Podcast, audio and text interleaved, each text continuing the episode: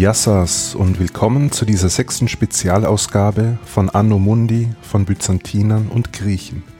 Wenn ihr die früheren Specials gehört habt, dann kennt ihr schon Tobias Jacobi vom Podcast Geschichte Europas.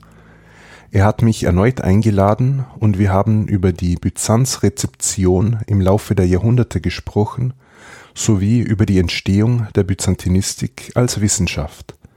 Ich wünsche euch beim Hören dieser Folge viel Vergnügen. In dieser Folge von Geschichte Europas spreche ich mit Dr. Günter Fuchs über die Byzantinistik. Meine erste Frage an Günther war gewesen, ob die wissenschaftliche Beschäftigung mit Byzanz mit dem Fall Konstantinopels im Jahr 1453 begann. Ich wünsche euch viele neue Erkenntnisse beim Anhören dieser Folge. Ich meine, von der Wissenschaft kann man zu der Zeit noch nicht sprechen. Aber ähm, wenn wir vielleicht zurückspringen, noch als das Byzantinische Reich existiert hat, ähm, dann müssen wir mal kurz über das Zeitalter der, der Renaissance sprechen, denn da wuchs im Westen nämlich das Interesse an der Antike, im Speziellen auch an der griechischen Antike. Es gab im westlichen Europa aber nur wenige griechische Handschriften und entsprechende Sprachkenntnisse waren auch kaum vorhanden. So holte man sich ab dem 14. Jahrhundert Gelehrte aus dem griechischen Sprachraum in den Westen und man besorgte sich griechische Kodizes aus dem Gebiet des Oströmischen Reiches. Das Interesse der westlichen Humanisten galt in erster Linie zwar den antiken Autoren, doch die Handschriften enthielten oft auch Texte aus der mittelalterlichen oströmischen Zeit, denen man aber zunächst kaum Beachtung schenkte. Der erste, der sich im Westen intensiv mit byzantinischen Texten, konkret mit oströmischer Geschichtsschreibung befasst hat, war ein gewisser Hieronymus Wolf. Hieronymus Wolf lebte im 16. Jahrhundert. Er war Philologe, beherrschte also Latein und Altgriechisch und er war an allem Klassischen interessiert, besonders an den attischen Rhetoren. Im Jahr 1551 trat er in Augsburg in den Dienst von Johann Jakob Fugger, einem Mitglied der bekannten Händlerfamilie. Und dieser Johann Jakob Fugger verfügte über eine große Bibliothek mit vielen Handschriften.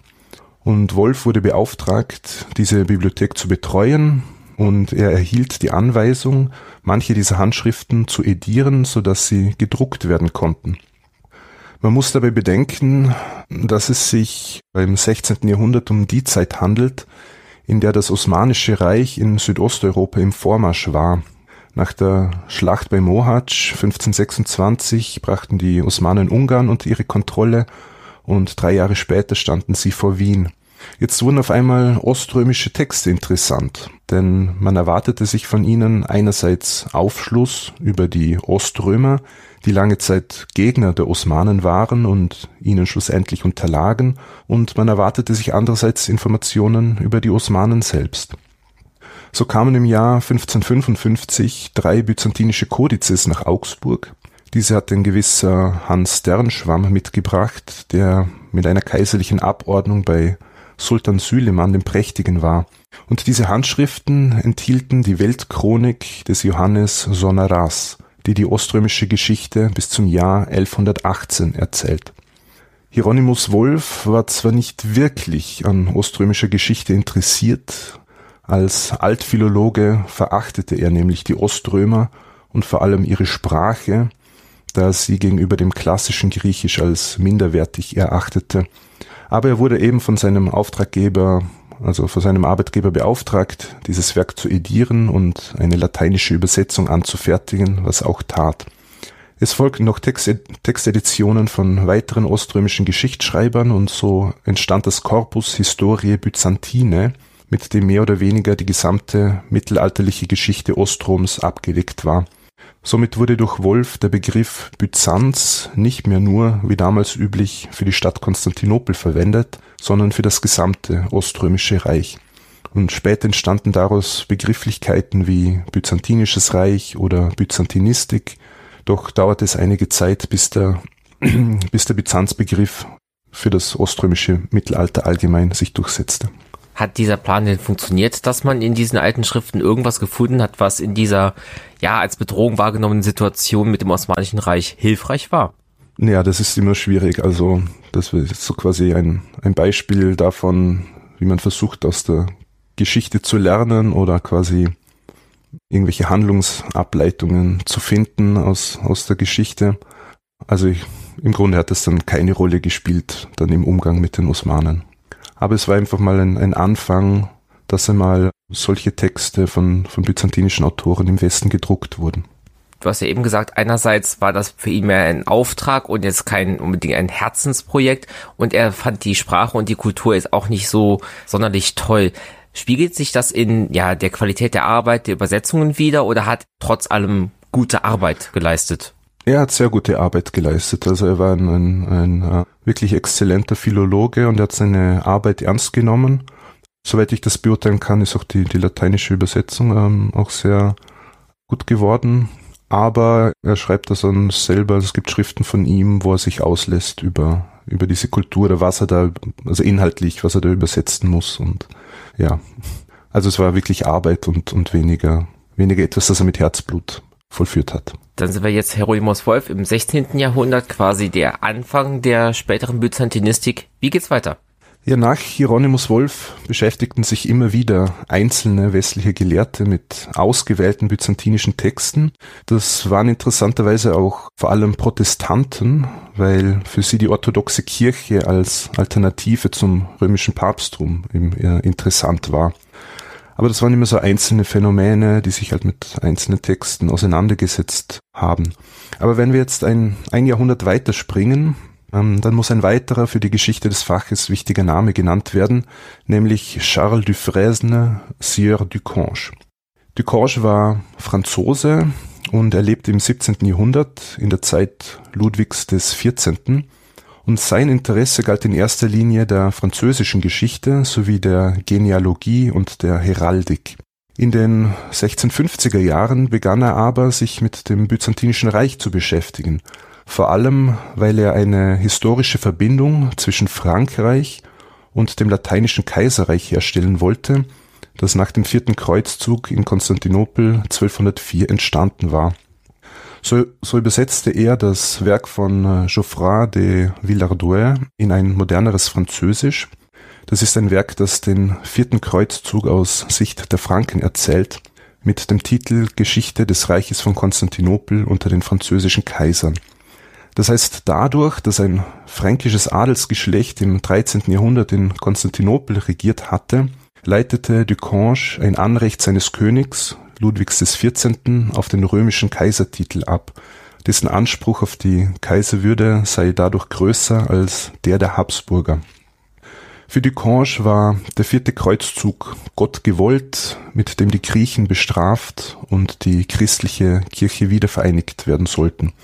Gleichzeitig galt es für ihn als Rechtfertigung für das militärische Vorgehen Ludwigs XIV. gegen die Osmanen, der zum Beispiel die Venezianer unterstützte im Kampf um die Insel Kreta.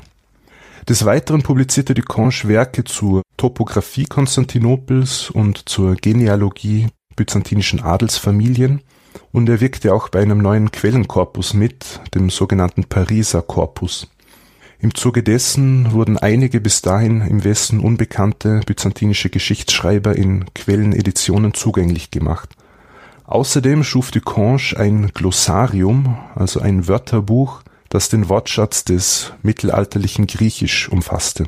Das heißt ja, es muss ja ein gewisses Grundrauschen an Forschung gegeben haben, wo man sich mit dem Byzantinischen Reich befasst. Naja, man wollte diese Texte einfach zugänglicher machen. Das heißt, also in man hat im Westen gerne griechische Handschriften gesammelt. Also in vielen, in den großen Bibliotheken Europas gab es griechische Handschriften und darunter eben auch Texte aus byzantinischer Zeit. Nur um das eben einem größeren Publikum zugänglich zu machen, musste man diese, diese Quellen edieren. Und da haben diese Leute eben jetzt hier in, in Paris des 17. Jahrhunderts einfach mal Grundlagen geschaffen. Das heißt noch nicht, dass man sich quasi auch in einer, in einer wissenschaftlichen Art dann diese Texte, dass man die analysiert hat oder so, oder dass man große Aufsätze dazu geschrieben hat. Noch, das noch eher weniger. Jetzt hast du in unsere Gliederung ein Wort reingeschrieben, das ich noch nie gehört habe. Bolandisten. Was ist das? ja, wir bleiben im selben Jahrhundert, also im 17. Jahrhundert, und da wurde ein, ein Großprojekt ins Leben gerufen, das vor allem für den, Begre für den Bereich der Hagiographie wichtig war, also für die Erschließung von Heiligenlegenden. Ein Jesuit aus dem heutigen Belgien namens Jean Bolland begründete die Acta Sanctorum. Die Acta Sanctorum sind eine Sammlung von Legenden über christliche Heilige, die neben den katholischen auch die östlichen Heiligen umfasste. Durch die Materialfülle wurde das Ganze ein Langzeitprojekt, das von den nach Bolland benannten Bollandisten weitergeführt wurde. Das waren in der Regel flämische Jesuiten. Und der letzte fertiggestellte Band erschien im Jahr 1925, also knapp 300 Jahre nach dem ersten Band. Das Projekt ist aber nie ganz fertiggestellt worden. Also aufgebaut ist das Ganze quasi nach dem Kalenderjahr. Das heißt, der erste Band beginnt mit einem Eintrag 1. Januar und dann kommen die ganzen Legenden der Heiligen, die an diesem Tag verehrt werden. Und dann der nächste Eintrag ist dann der 2. Januar und da kommen die Legenden von, von den Heiligen vom, vom 2. Januar. Und der letzte Band umfasst den 9. und 10. November. Das heißt, da fehlt noch ein bisschen was. Auch wenn ich nie von den Bollandisten bis jetzt gehört habe, der nächsten Namen, den du aufgeschrieben hattest, kannte ich. Das ist Edward Gibbon, den habe ich schon im ersten Semester kennengelernt mit seinem Mammutwerk über den Niedergang des Römischen Reiches.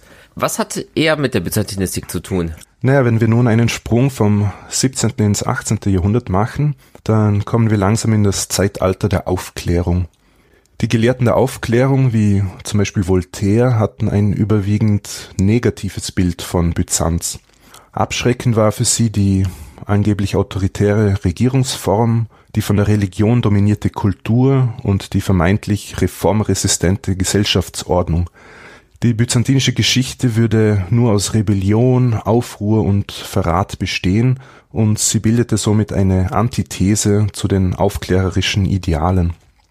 Und eben hier muss man den britischen Historiker Edward Gibbon nennen, denn der hat zwischen 1776 und 1789 sein Hauptwerk veröffentlicht in sechs Bänden und dieses trug den Namen The History of the Decline and Fall of the Roman Empire. Dieses Werk Gibbons beschreibt die Geschichte des Römischen Reiches inklusive seiner mittelalterlichen Ausprägung bis zum Jahr 1453.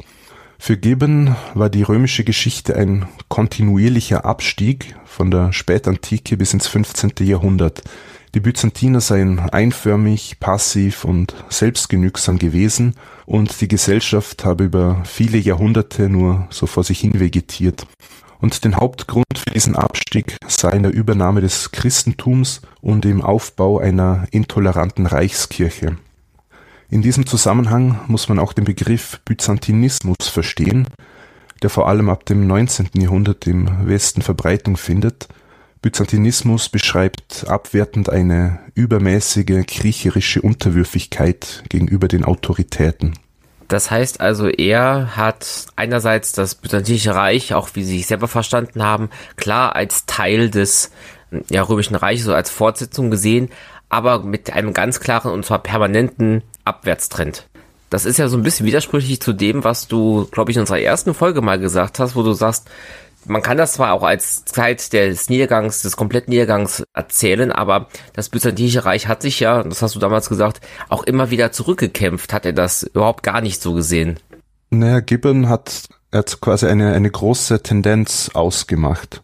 Also man kann ja Geschichte auch, also natürlich nicht, äh, wie man das heute in der, in der Wissenschaft machen würde, aber früher war es durchaus üblich, dass man große Zusammenhänge so dargestellt hat, als ob quasi dem dann alles untergeordnet ist. Also wie eben hier der, der Abstieg und dass es vielleicht einmal bergauf geht oder so, das spielt dann keine Rolle, weil man quasi das alles diesem, diesem großen Schema unterordnet. Ein weiterer wichtiger Schritt in der Byzantinistik, das hast du ja auch im Vorgespräch mal erwähnt, ist ja dann, wenn Griechenland zum Beginn des 19. Jahrhunderts unabhängig wird, beziehungsweise erstmal versucht und es dann auch schafft, unabhängig zu werden. Inwiefern hat man dann versucht, dieses Bild von Byzanz in diesen griechischen Nationalismus zu integrieren? Ja, da muss ich ein bisschen ausholen. Ähm, und zwar, wir bleiben im Zeitalter der, der Aufklärung und es gab im späten 18. Jahrhundert auch einige griechische Gelehrte, die eben von dieser Aufklärung beeinflusst waren und die quasi die Idee geboren haben von einem unabhängigen Griechenland, das sich quasi von den Osmanen befreit. Und da taucht bereits die Vorstellung einer nationalen Wiedergeburt auf. Der griechische Unabhängigkeitskampf von 1821 bis 1830 war zwar durchaus geprägt von der Idee eines Kampfes von Christen gegen die muslimische Oberherrschaft. Die griechischen Intellektuellen jener Zeit hatten aber eine Affinität zur klassischen Antike. Und das deckte sich auch mit den Vorstellungen der Philhellenen im Westen, die die naive Hoffnung hatten, dass hier das antike Griechenland wieder auferstehen könnte. So war in den ersten Jahren nach der griechischen Unabhängigkeit die Betonung der Antike sehr stark, während man die hellenistische, die antike römische, die byzantinische und natürlich auch die osmanische Zeit als eine Zeit der Fremdherrschaft betrachtete. Das äußerte sich unter anderem dadurch, dass antike archäologische Stätten ausgegraben und erforscht wurden, dass man klassizistische Gebäude errichtete, insbesondere in Athen, und dass man Siedlungen umbenannte und ihnen wieder ihren antiken Namen gab. Auch wurde die Bezeichnung für die Bürger Griechenlands der Begriff Ellin oder Elinas gewählt, also Hellene, und nicht die damals gängige Eigenbezeichnung Romios, die auf die Selbstbezeichnung als Römer zurückgeht und die im 19. Jahrhundert noch gängig war. Aber dieses Konzept der Wiedergeburt des alten Griechenland konnte vieles nicht erklären nämlich warum die Griechen orthodoxen Glaubens waren, warum das geistliche Oberhaupt in Konstantinopel saß und warum die zeitgenössische Sprache sich so stark vom klassischen Griechisch unterschied. Befördert wurde ein Umdenken durch die kontroversen Schriften eines in München tätigen Gelehrten namens Jakob Philipp Fallmareier.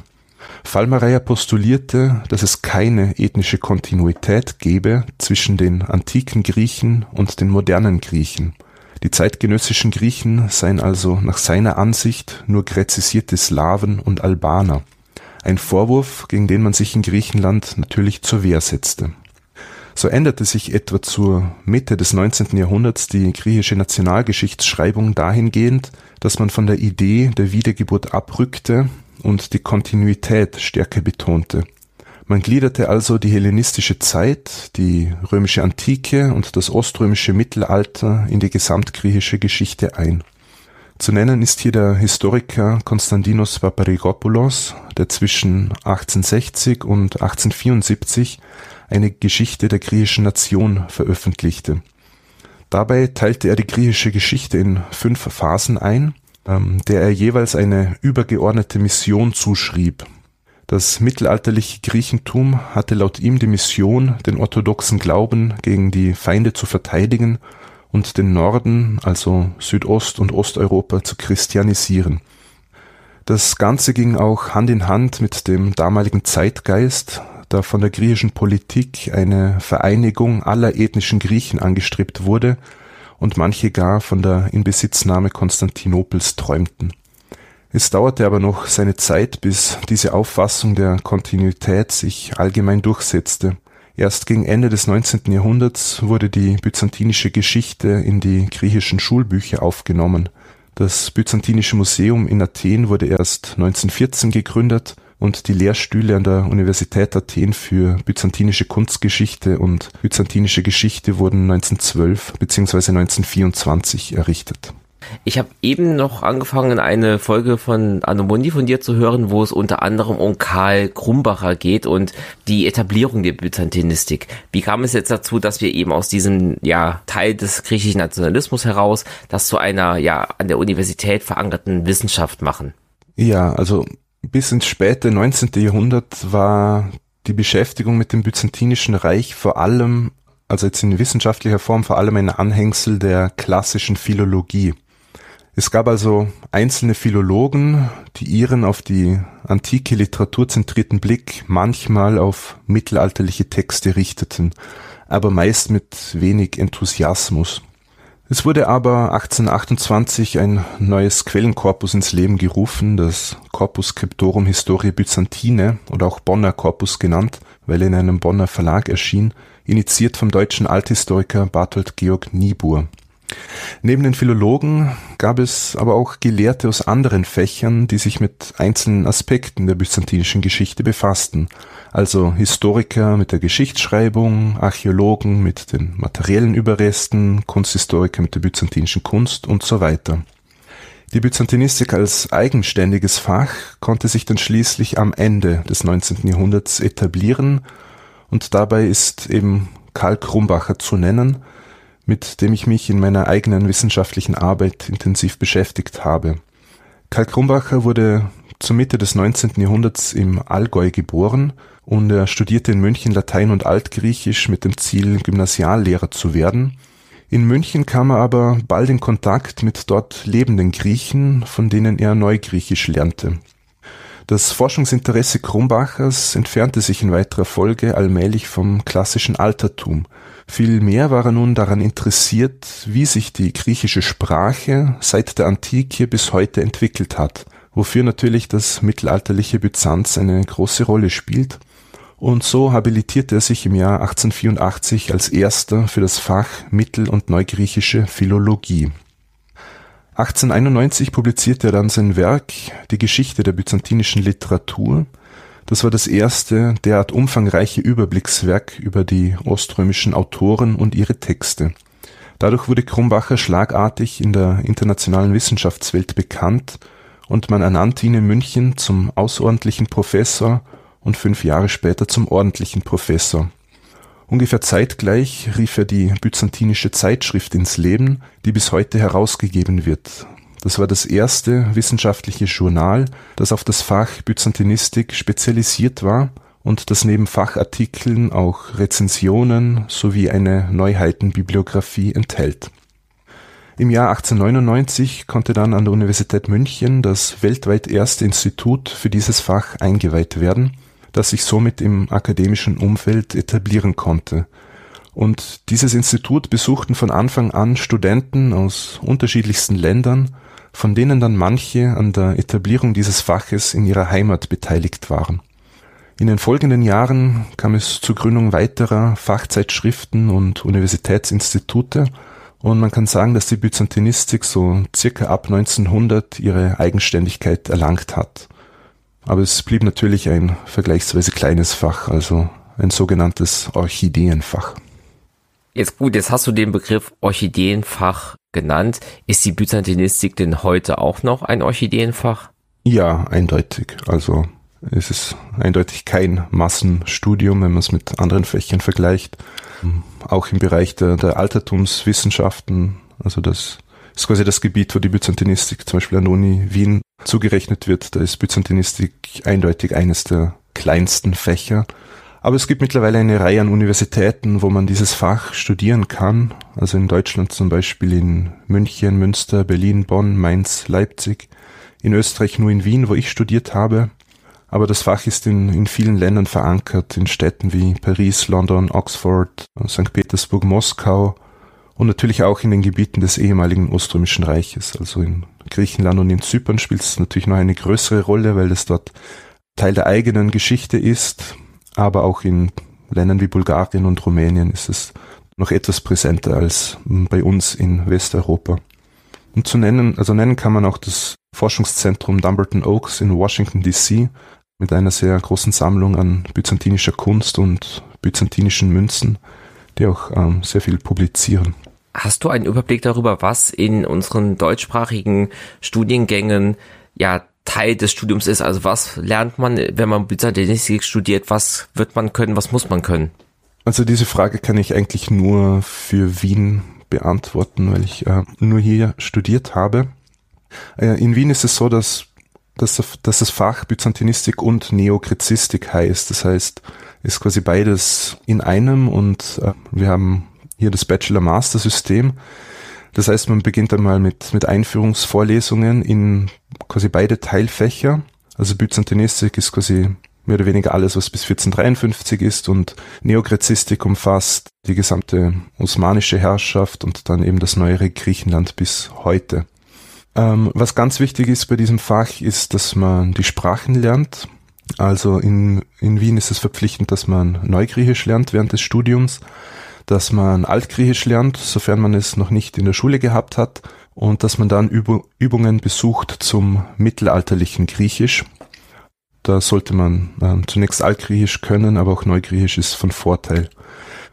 Darüber hinaus gibt es dann Vorlesungen, Übungen, Pro-Seminare, wo man sich dann schön langsam einen Schwerpunkt sich selber wählen kann. Also ob man eher in die historische Richtung geht oder eher in die philologische Richtung. Und dann ab dem Master quasi bleibt man dann schwerpunktmäßig dann auf seinem Gebiet. Wobei es auch Möglichkeiten gibt, sich dann zu spezialisieren, auch in sogenannten Hilfswissenschaften. Also wenn man sich zum Beispiel für Münzen interessiert, auch gibt es Kurse zur, zur Numismatik oder es gibt Kurse zur Paläographie, wenn man gerne ähm, Handschriften liest.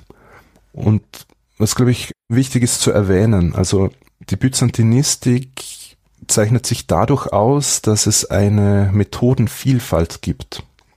Also wie schon erwähnt, man kann Byzantinistik als Geschichtswissenschaft betreiben. Dann spezialisiert man sich zum Beispiel auf Sozialgeschichte oder Militärgeschichte, Kirchengeschichte, politische Geschichte und so weiter. Und man verwendet die Methoden aus, aus diesen Teildisziplinen. Aber als, als, aber als Byzantinist kann man sich auch auf die Philologie spezialisieren, also auf die oströmische Literatur und auf das mittelalterliche Griechisch. Solche Gelehrte sind dann zum Beispiel in der Lage, Texteditionen anzufertigen, wofür eine ausgezeichnete Sprachkenntnis nötig ist. Und eben wie schon erwähnt, kann man quasi auch einen Zugang finden über die materiellen Hinterlassenschaften der Oströmer. Also gibt eben die byzantinische Kunstgeschichte, es gibt die, die Archäologie, es gibt, wie gesagt, die Numismatik, die Diplomatik, das wäre die Urkundenforschung oder die Epigraphik, das wäre die Beschäftigung mit Inschriften. Und alle diese Teilfächer haben natürlich ihre eigenen speziellen Methoden. Aber das Tolle an, an, dem Fach ist, dass man dann eben bei Konferenzen, Tagungen und so weiter dann Experten aus den methodologisch sehr unterschiedlichen Teilgebieten trifft und man somit ein recht umfassendes Bild über die verschiedenen Aspekte der oströmischen byzantinischen Zivilisation erhält. Ich glaube, ein Fachgebiet hast du vergessen, und zwar die wissenschaftliche Betrachtung des Faches selbst, ne, die Byzantinistik und ihre Wissenschaftsgeschichte. Wie kam es dazu, dass du dich gerade darauf spezialisiert hast? Ja, stimmt. Also das ist quasi mein Spezialgebiet, das da irgendwie ein bisschen rausfällt. Ähm, es ist so, dass im Laufe der Zeit, also auch im Laufe des 20. Jahrhunderts, in vielen Fächern, dass man begonnen hat, sich auch mit der Geschichte des eigenen Faches auseinanderzusetzen. Also das haben die, die Philologen gemacht, die Historiker, die Slawisten und so weiter. Auch in der Naturwissenschaft gibt's natürlich auch die, die Wissenschaftsgeschichte, die auch, auch sehr spannend sein kann. Und aber in der Byzantinistik ist das, ja, ist das alles noch nicht so gut aufgearbeitet. Also man findet einzelne Beiträge, die wo sich dann jemand so mehr oder weniger nebenher sich die, die Geschichte des eigenen Faches angeschaut hat und dann mal einen Aufsatz verfasst hat. Aber es gibt noch relativ wenig Literatur, die das Ganze ein bisschen tiefergehend beleuchtet. Und das hat mich eben interessiert. Also ich wurde ja auch darauf hingestoßen durch, durch meinen Betreuer, Professor Müller von der Universität Wien, der das Ganze auch der sich auch dafür interessiert und auch immer wieder Artikel dazu verfasst hat. Und der hat auch immer wieder mal Lehrveranstaltungen zu solchen Themen angeboten.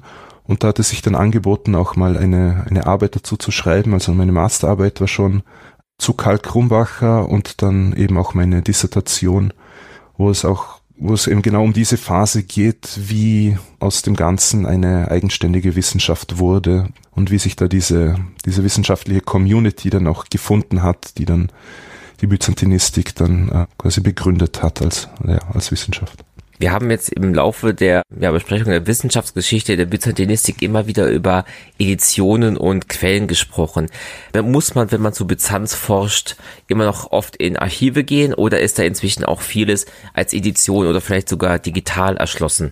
Zum Glück sind mittlerweile sehr viele byzantinische Texte als Quellenedition verfügbar. Also zum Beispiel gibt es das Corpus Fontium Historiae Byzantine, das ist ein internationales Projekt, im Zuge dessen historische Quellen der byzantinischen Geschichte in neuen Editionen herausgebracht werden. Und ein äußerst nützliches Tool für die Forscher aus diesem Fach ist der Thesaurus Linguae Graecae. Das ist eine Datenbank, die zum Ziel hat, möglichst alle griechischen Texte von Homer bis zum Jahr 1453 online verfügbar zu machen. Also wenn man an eine wissenschaftliche Institution angeschlossen ist, dann hat man in der Regel Zugang dazu. Und das Praktische dabei ist, dass diese Datenbank auch nach Wörtern durchsuchbar ist. Also jetzt als Beispiel, wenn ich mich für Weinproduktion und Weinkonsum in Byzanz interessiere, dann kann ich das griechische Wort für Wein in die Suchmaske eingeben und erhalte alle Treffer dazu. Ich habe somit auf einen Klick ganz viele Textstellen, mit denen ich, mit denen ich dann arbeiten kann. Was sind denn im Moment ja die drängendsten oder am stärksten beforschten Fragen, wenn es um die byzantinische Geschichte und Kultur geht und in welchen Forschungsprojekten wird daran gearbeitet? Also es gibt sehr, sehr viele einzelne Forschungsprojekte, also ähm, zu den verschiedensten Themen. Ich kann gerne ein paar nennen. Ich weiß nicht, ob das jetzt die, die drängendsten Desiderata sind, aber einfach um, um einen Einblick zu bekommen, was sich tut auf diesem Feld. Also zu nennen ist zum Beispiel die Tabula Imperii Byzantini. Das ist ein Forschungsprojekt der Österreichischen Akademie der Wissenschaften. Und zwar geht es hier um die historische Geografie des Byzantinischen Reiches. Das heißt, man erfährt dort, welche Siedlung wo lag, wie das Verkehrsnetz ausgesehen hat, wie die naturräumlichen Gegebenheiten waren, wie die lokale Wirtschaft aussah und so weiter. Und das ganze Projekt ist in einzelne Bände gegliedert nach geografischen Räumen. Also es gibt ein Band zu Kappadokien, einen zu Thrakien, zu Phrygien und so weiter. Was auch ähm, immer wieder ganz hilfreich ist in der wissenschaftlichen Tätigkeit, das sind sogenannte Prosopographien. Also eine Prosopographie versucht, alle überlieferten Informationen zu Personen zu sammeln. Also zum Beispiel gibt es die Prosopographie der mittelbyzantinischen Zeit vom 7. Jahrhundert bis 1025 geht es, glaube ich. Ähm, also wenn man in irgendeinem Text auf irgendeine Person stößt und man will was zu dieser Person wissen, dann kann man in dieser Prosopographie nachschauen, wer das ist. Ähm, da gibt es auch eine, dann auch für die Spätzeit die Prosopographie der Paläologenzeit. Was man auch immer wieder braucht, wenn man oströmische Texte im Original liest, dann sind das natürlich Wörterbücher. Also wir haben schon das Glossarium von Ducange angesprochen, aber mittlerweile gibt es natürlich neuere Hilfsmittel, wie zum Beispiel das Lexikon zur byzantinischen Gräzität. Dort kann man alle griechischen Wörter aus mittelalterlichen Texten nachschlagen, die in der Antike noch nicht vorkamen. Und als ja, Nachschlagewerk generell kann ich das Oxford Dictionary of Byzantium empfehlen. Das ist zwar schon 30 Jahre alt, aber es ist immer noch wert, dort reinzuschauen. Aber ansonsten, es gibt immer wieder Forschungsprojekte zu einzelnen Themen, ähm, sei es im, zum Beispiel zu Randgruppen in Byzanz oder zu Gebetsbüchern. Da ist gerade ein Projekt gelaufen in, an, hier in Wien also ja, es ist sehr, sehr vielfältig und es wird einem nie langweilig.